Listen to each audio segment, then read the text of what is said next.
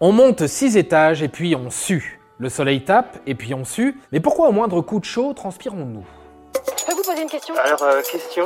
Quelle étrange question. Vous avez des questions? C'est l'occasion de mourir moins.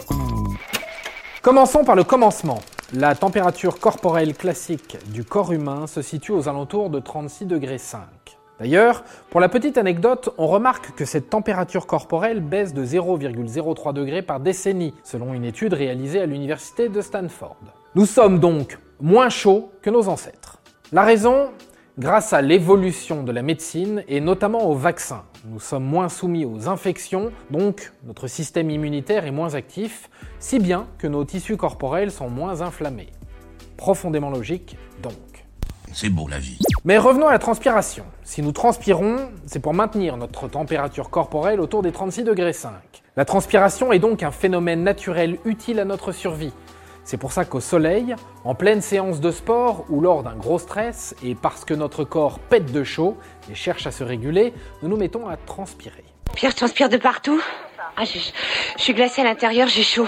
Mais comment notre corps se régule-t-il? Comment ça marche? Tout ça, c'est grâce à une zone du cerveau située au cœur de l'hypothalamus, qui surveille constamment notre température. Dès que nous montons au-delà des 37 degrés, cette zone thermorégulatrice se met au boulot et demande aux glandes dites sudoripares de dégager de la sueur. Alors doucement, nous reprenons. Les glandes sudoripares, qu'on dénombre entre 2 et 3 millions, sont situées dans le derme et se divisent en deux grandes familles.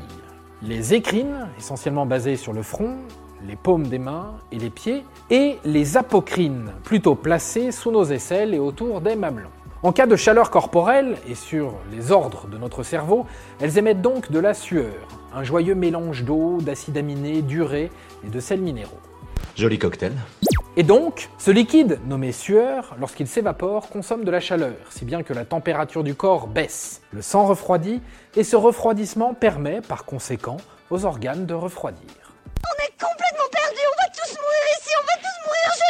Quant aux mauvaises odeurs, elles ne viennent pas directement des composants de la sueur. En réalité, la sueur est inodore. Ce sont les bactéries à la surface de la peau qui, quand elles se mélangent à la sueur, sont à l'origine de ces méchantes odeurs d'aisselle, surtout dans le métro. Mon Dieu, ça pue encore plus ici. Tu sens pas cette odeur de pourriture là Voilà, vous savez tout de notre système de climatisation. Quoique, savez-vous pourquoi nous transpirons aussi si nous sommes stressés? Si, d'accord, le corps cherche à réguler notre température dans ces cas-là, il cherche aussi à nous avertir d'un danger. C'est une fonction que l'on tient de nos ancêtres préhistoriques. Ils s'alertaient les uns les autres par le phénomène de transpiration. Il suffisait de découvrir son voisin transpirant pour comprendre que le danger était là, le tout sans avoir à faire trop de bruit. C'était bien plus discret, et puis grâce à la transpiration, nos ancêtres pouvaient aisément se planquer en haut d'un arbre en cas d'attaque. En effet, on grimpe mieux lorsqu'on a les mains et les pieds humides. Alors en cas de stress, si vous ne savez pas quoi faire, eh ben grimpez. Et voilà, maintenant, vous savez tout. Au revoir, messieurs, dames. C'est ça la puissance intellectuelle. Sapristi Avant de partir, attends, j'ai un truc à te dire. Viens découvrir notre podcast sexo, S'exposer. Deux minutes pour tout savoir sur la sexualité masculine.